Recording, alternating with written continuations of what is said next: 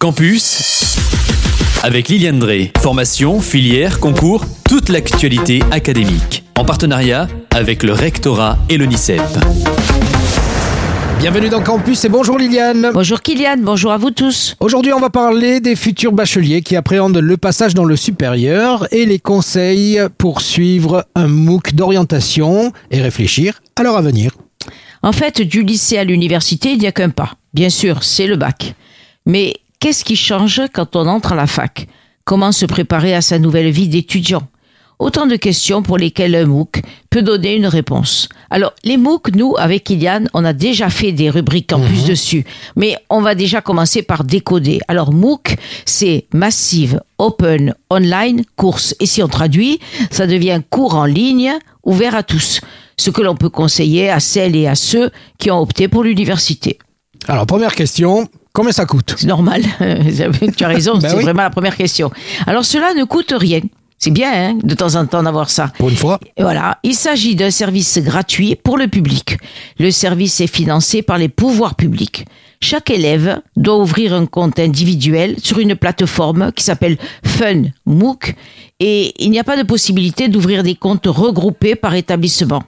France Université Numérique est un établissement public qui diffuse les cours en ligne des établissements supérieurs français, universités et grandes écoles, grâce à cette plateforme qui diffuse des MOOC d'orientation et de préparation à l'entrée dans l'enseignement supérieur, et ce, si, si je ne me trompe pas, depuis 2016.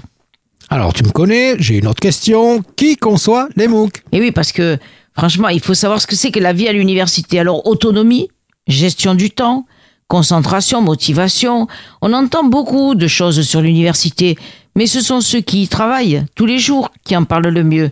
Ainsi, les MOOC sont conçus par des équipes pédagogiques issues des universités, des grandes écoles, des classes prépa, des services d'aide à l'orientation et en collaboration avec un de nos partenaires, l'ONICEP. Le professionnalisme de ces équipes est un gage de qualité et de complétude des contenus pour les élèves. Les témoignages recueillis, les conseils des profs, des étudiants et de professionnels de l'orientation permettent ainsi de se faire une idée plus concrète de la vie à l'université. Alors Liliane, que trouve-t-on dans ces MOOC d'orientation? Alors on peut y trouver des codes, des codes pour appréhender sans stress avant son entrée dans le supérieur, mode de vie, mode d'apprentissage, horaire, amphi, partiel. Être étudiant, c'est presque déjà un métier, ou en tout cas c'est un changement dans les habitudes et dans le vocabulaire des lycéens. Le contenu de ces MOOC permet aux nouveaux étudiants à l'université de trouver avec eux des réponses, des réponses à leurs interrogations et des conseils pour réussir les premiers pas dans l'enseignement supérieur. Les interrogations sont multiples. Allez, comment se mettre au travail et maintenir l'effort? Comment s'organiser et gérer son temps? Comment équilibrer son temps libre et son temps de travail? Quels conseils méthodologiques pour aider dans ses stratégies et ses décisions?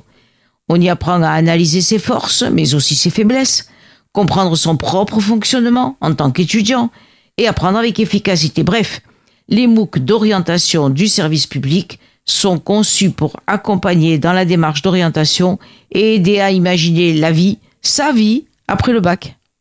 Vous trouverez beaucoup plus d'infos en allant sur le www.mooc-orientation.fr. Autre chose à rajouter Liliane? Non, mais ça paraît tout à fait normal d'avoir des guides comme cela, parce que quand on est au collège ou au lycée, on est très cadré, euh, tout est minuté, on nous donne des consignes bien précises et tout ça. Mais quand on est à la fac, on est un peu, enfin, on est libre, Oui. on peut ne rien faire comme on peut travailler, donc il faut vraiment trouver des méthodes, des consignes pour pouvoir gérer son temps. Et tu es là pour nous renseigner sur ces méthodes-là.